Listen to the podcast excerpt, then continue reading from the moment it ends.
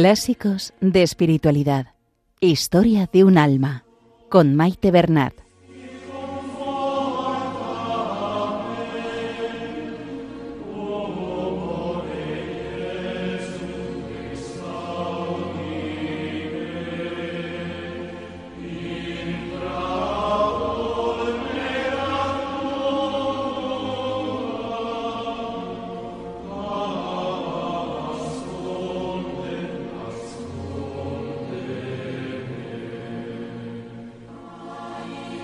Un saludo a todos los oyentes de Radio María.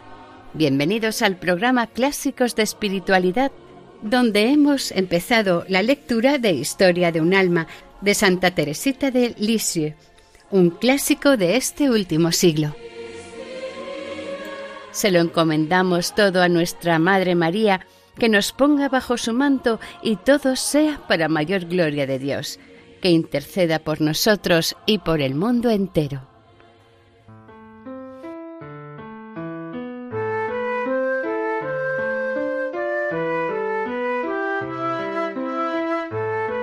En el programa de hoy continuamos la lectura del primer capítulo. Recordamos que Teresita escribe sus memorias por obediencia a su priora, Sor Inés de Jesús, que también es su hermana carnal, Paulina. Empieza recordando el ambiente familiar y cuando tiene que describirse a sí misma recurre a fragmentos de cartas de su madre donde ésta habla de ella Teresita quiere darnos a entender que ella estaba muy lejos de ser la niña perfecta. Por otra parte, reconoce que tiene virtudes o gracias, pero que son eso, gracias que Dios le ha regalado. También tiene muy claro que estas gracias no son por propio merecimiento, sino por solo gratitud y misericordia de Dios. Por eso tiene Teresita un corazón agradecido y confiado en el Señor.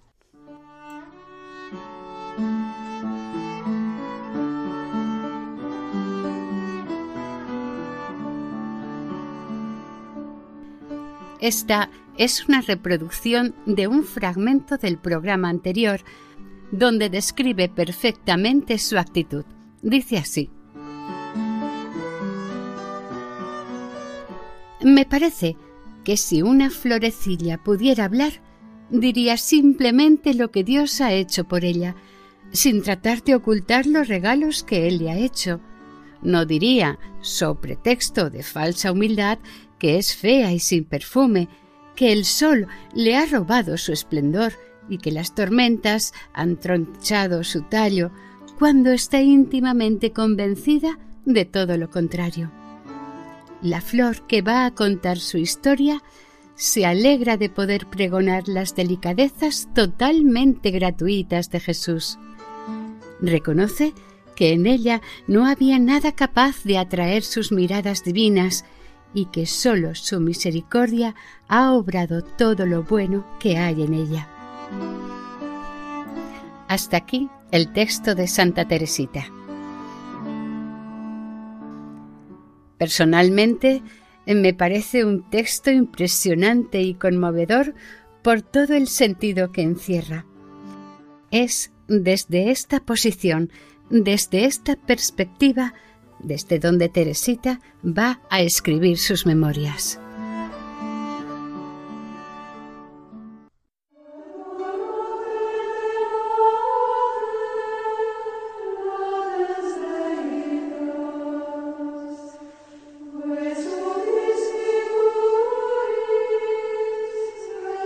Vamos con la lectura.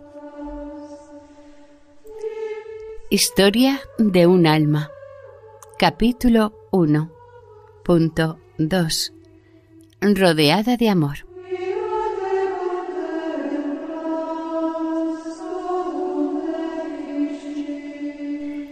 Acabo, madre, de resumir en pocas palabras lo que Dios ha hecho por mí.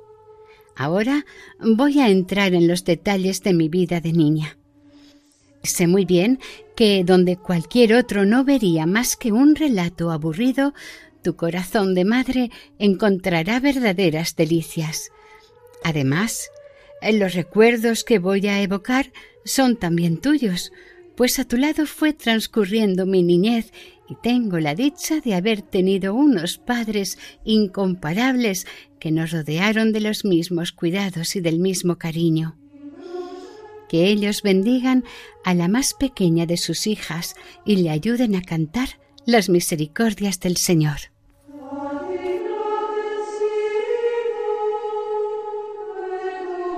En la historia de mi alma, hasta mi entrada en el Carmelo, distingo tres periodos bien definidos.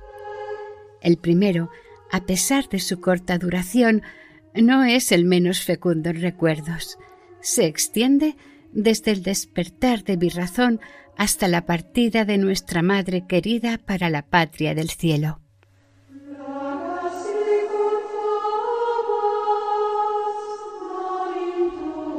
Dios me concedió la gracia de despertar mi inteligencia en muy temprana edad y de que los recuerdos de mi infancia se grabasen tan profundamente en mi memoria que me parece que las cosas que voy a contar ocurrieron ayer.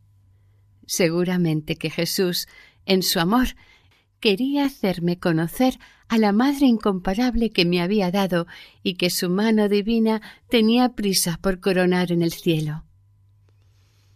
Durante toda mi vida, Dios ha querido rodearme de amor. Mis primeros recuerdos están impregnados de las más tiernas sonrisas y caricias. Pero si Él puso mucho amor a mi lado, también lo puso en mi corazón, creándolo cariñoso y sensible. Y así quería mucho a papá y a mamá, y les demostraba de mil maneras mi cariño, pues era muy efusiva, solo que los medios que empleaba a veces eran raros, como lo demuestra este pasaje de una carta de mamá. La niña es un verdadero diablillo que viene a acariciarme deseándome la muerte. ¿Cómo me gustaría que te murieras, mamaita? La riñen y me dice Pero si es para que vayas al cielo.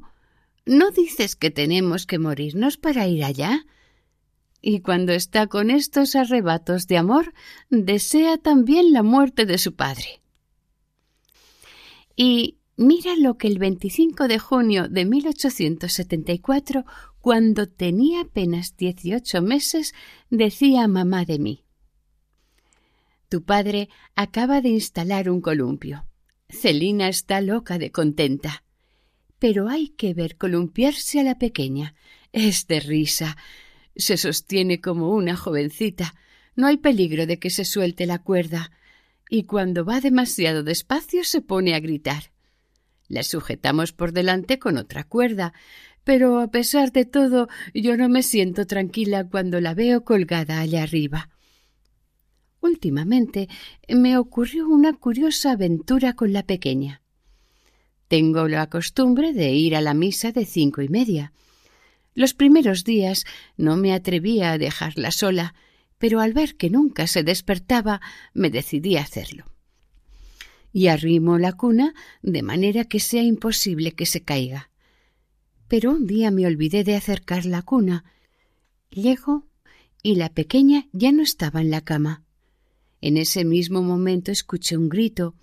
Miro y la veo sentada en una silla que había frente a la cabecera de mi cama, con la cabecita apoyada en el respaldo y durmiendo un mal sueño, pues estaba enfadada. No puedo explicarme cómo pudo caer sentada en la silla, pues estaba acostada.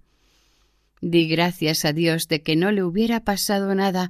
Fue realmente providencial, pues debería haber caído rodando al suelo. El ángel de la guarda ha velado por ella y las almas del purgatorio, a las que todos los días rezo una oración por la pequeña, la protegieron. Así me explico yo lo sucedido. Tú explícatelo como quieras. Y al final de la carta, mamá añadía Ahora la niña ha venido a pasarme la manita por la cara y a darme un beso. Esta criatura no quiere dejarme ni un instante y no se aparta de mi lado. Le gusta mucho salir al jardín, pero si yo no estoy allí, no quiere quedarse y se echa a llorar y no para de hacerlo hasta que me la traen. Y este es un pasaje de otra carta. Teresita me preguntaba el otro día si iría al cielo. Yo le dije que sí, si se portaba bien, y me contestó Ya, si no soy buena, iré al infierno. Pero sé muy bien lo que haré en ese caso. Me echaré a volar contigo, que estarás en el cielo. ¿Y cómo se las arreglará Dios para cogerme? Tú me apretarás muy fuertemente en tus brazos y leí en sus ojos estaba firmemente convencida de que Dios no podría hacerle nada mientras estuviese en brazos de su madre. María quiere mucho a su hermanita y dice que es muy buena. No es extraño, pues esta criatura tiene miedo a darle el menor disgusto. Ayer quise darle una rosa, pues sé que le gustan mucho, pero se puso a suplicarme que no la cortase, porque María se lo había prohibido. Estaba excitadísima. No obstante, le di dos y no se atrevía a aparecer por casa. En vano le decía que las rosas eran mías, que no, decía ella, que son de María. Es una niña que se emociona con gran facilidad. Cuando hace algún pequeño desaguisado, todo el mundo tiene que saberlo. Ayer rasgó sin querer una esquinita del empapelado y se puso que daba lástima. Había que decírselo enseguida a su padre. Cuando éste llegó cuatro horas más tarde, ya nadie pensaba en lo sucedido, pero ella fue corriendo a decirle a María Dile enseguida, papá, que he rasgado el papel y estaba allí, como un criminal que espera su condena. Pero tiene su teoría de que, si se acusa, la perdonarán más fácilmente. Hasta aquí la carta de su madre.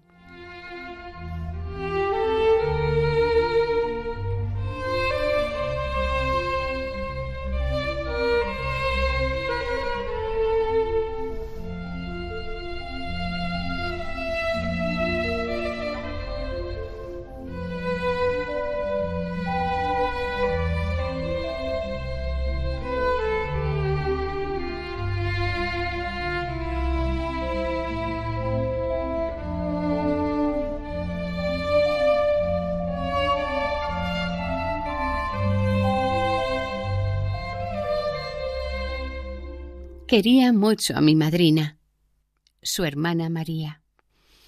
Parecía que no, pero me fijaba mucho en todo lo que se hacía y se decía a mi alrededor, y me parece que juzgaba ya las cosas como ahora.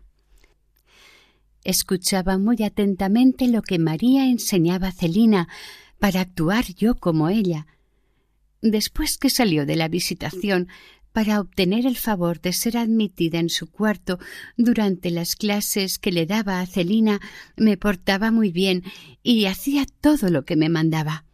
Por eso me colmaban de regalos que, pese a su escaso valor, me hacían mucha ilusión. Estaba muy orgullosa de mis dos hermanas mayores, pero mi ideal de niña era Paulina. Cuando estaba empezando a hablar y mamá me preguntaba ¿En qué piensas? La respuesta era invariable en Paulina. Otras veces pasaba mi dedito por el cristal de la ventana y decía Estoy escribiendo Paulina. Oía decir con frecuencia que seguramente Paulina sería religiosa, y yo entonces, sin saber lo que era eso, pensaba yo también seré religiosa. Es este uno de mis primeros recuerdos, y desde entonces ya nunca cambié de intención. Fuiste tú, Madre querida, la persona que Jesús escogió para desposarme con él. Tú no estabas entonces a mi lado, pero ya se había creado un lazo entre nuestras almas. Tú eras mi ideal, Yo quería parecerme a ti, y tu ejemplo fue lo que me arrastró desde los dos años de edad hacia el esposo de las vírgenes. Cuántos hermosos pensamientos quisiera confiarte. Pero tengo que continuar con la historia de la florecilla, con su historia completa y general, pues si quisiera hablar detalladamente de sus relaciones con Paulina, tendría que dejar de lado todo lo demás. Mi querida Leonia ocupaba también un lugar importante en mi corazón. Me quería mucho.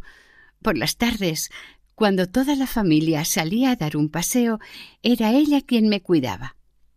Aún me parece estar escuchando las lindas tonadas que me cantaba para dormirme. Buscaba la forma de contentarme en todo. Por eso me habría dolido mucho darle algún disgusto. Me acuerdo muy bien de su primera comunión, sobre todo del momento en que me cogió en brazos para hacerme entrar con ella en la casa rectoral. Me parecía tan bonito ser llevada en brazos por una hermana mayor toda vestida de blanco como yo. Por la noche me acostaron temprano, pues yo era muy pequeña para quedarme al solemne banquete. Pero aún estoy viendo a papá trayéndole a los postres a su reinecita unos trozos de tarta. Al día siguiente, o pocos días después, fuimos con mamá a casa de la compañerita de Leonia. Creo que fue ese día cuando nuestra mamaíta nos llevó detrás de una pared para hacernos beber un poco de vino después de la comida que nos había servido la pobre señora de Dagoró pues no quería dejar en mal lugar a la buena mujer, pero tampoco quería que nos faltase nada. Qué tierno es el corazón de una madre. Y cómo expresa su ternura en mil detalles previsores en los que nadie pensaría.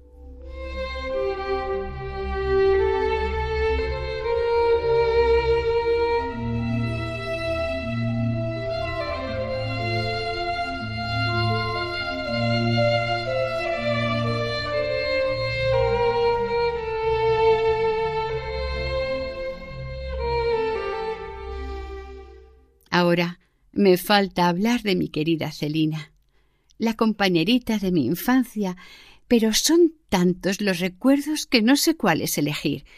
Voy a extraer algunos pasajes de las cartas que mamá te escribía a la visitación, pero no voy a copiarlo todo, pues sería demasiado largo.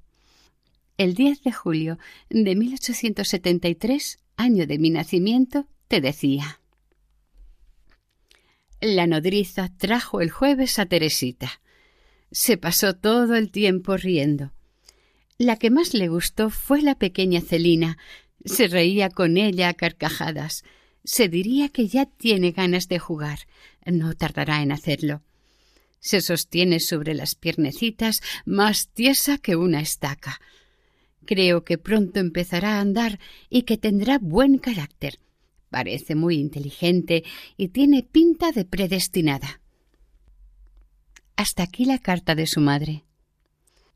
Pero cuando mostré mi cariño a mi querida Celinita fue sobre todo después de dejar a mi nodriza.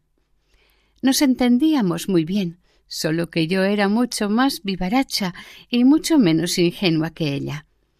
Aunque tenía tres años y medio menos, me parecía que fuésemos de la misma edad. Este pasaje de una carta de mamá te hará ver lo buena que era Celina y lo mala que era yo. Mi Celinita está decididamente inclinada a la virtud. Es esta una inclinación profunda de su ser. Tiene un alma candorosa y siente horror al pecado. En cuanto al huroncillo, no sabemos qué saldrá de él.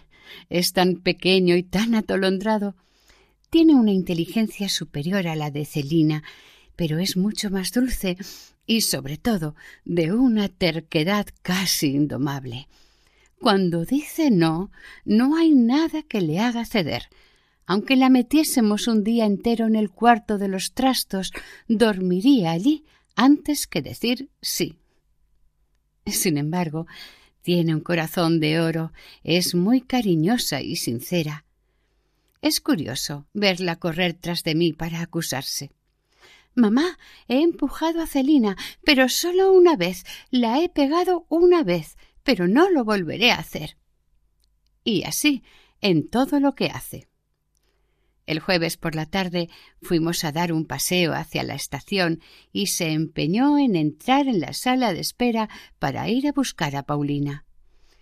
Corría adelante con una alegría que daba gloria verla, pero cuando vio que teníamos que volvernos sin subir al tren para ir a buscar a Paulina, se pasó todo el camino llorando. Hasta aquí la carta de su madre. Esta última parte de la carta me recuerda la dicha que sentía al verte volver de la visitación. Tú, madre querida, me cogías en brazos y María cogía en los suyos a Celina. Entonces yo te hacía mil caricias y me echaba hacia atrás para admirar tu larga trenza. Luego me dabas una tableta de chocolate que habías guardado durante tres meses. Imagínate qué reliquia era eso para mí.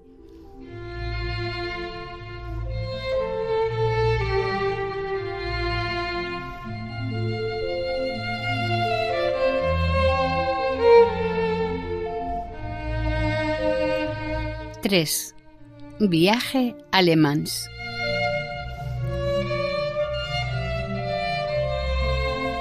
Me acuerdo también del viaje que hice a. Era la primera vez que iba en tren. Qué alegría verme viajar sola con mamá. Sin embargo, ya no recuerdo por qué me eché a llorar y nuestra pobre mamaíta solo pudo presentar a nuestra tía de Le Mans a un feo bichito todo enrojecido por las lágrimas que había derramado en el camino.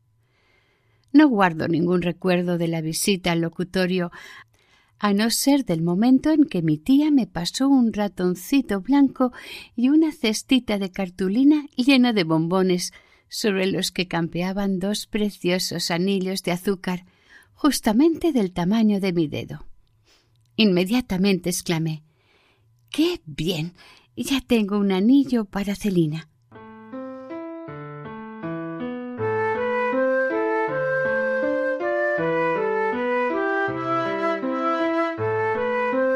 Y hasta aquí el programa de hoy.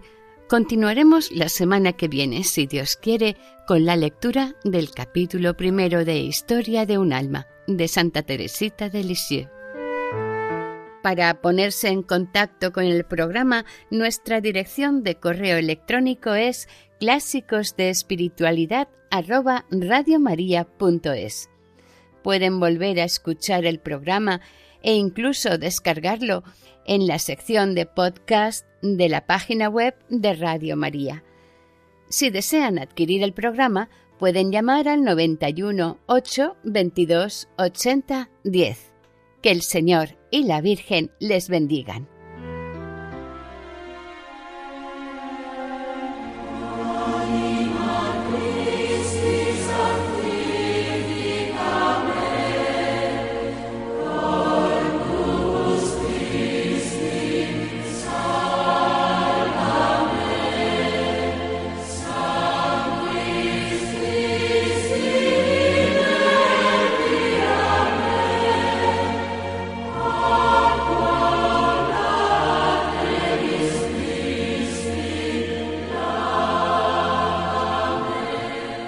Han escuchado en Radio María Clásicos de Espiritualidad con Maite Bernat.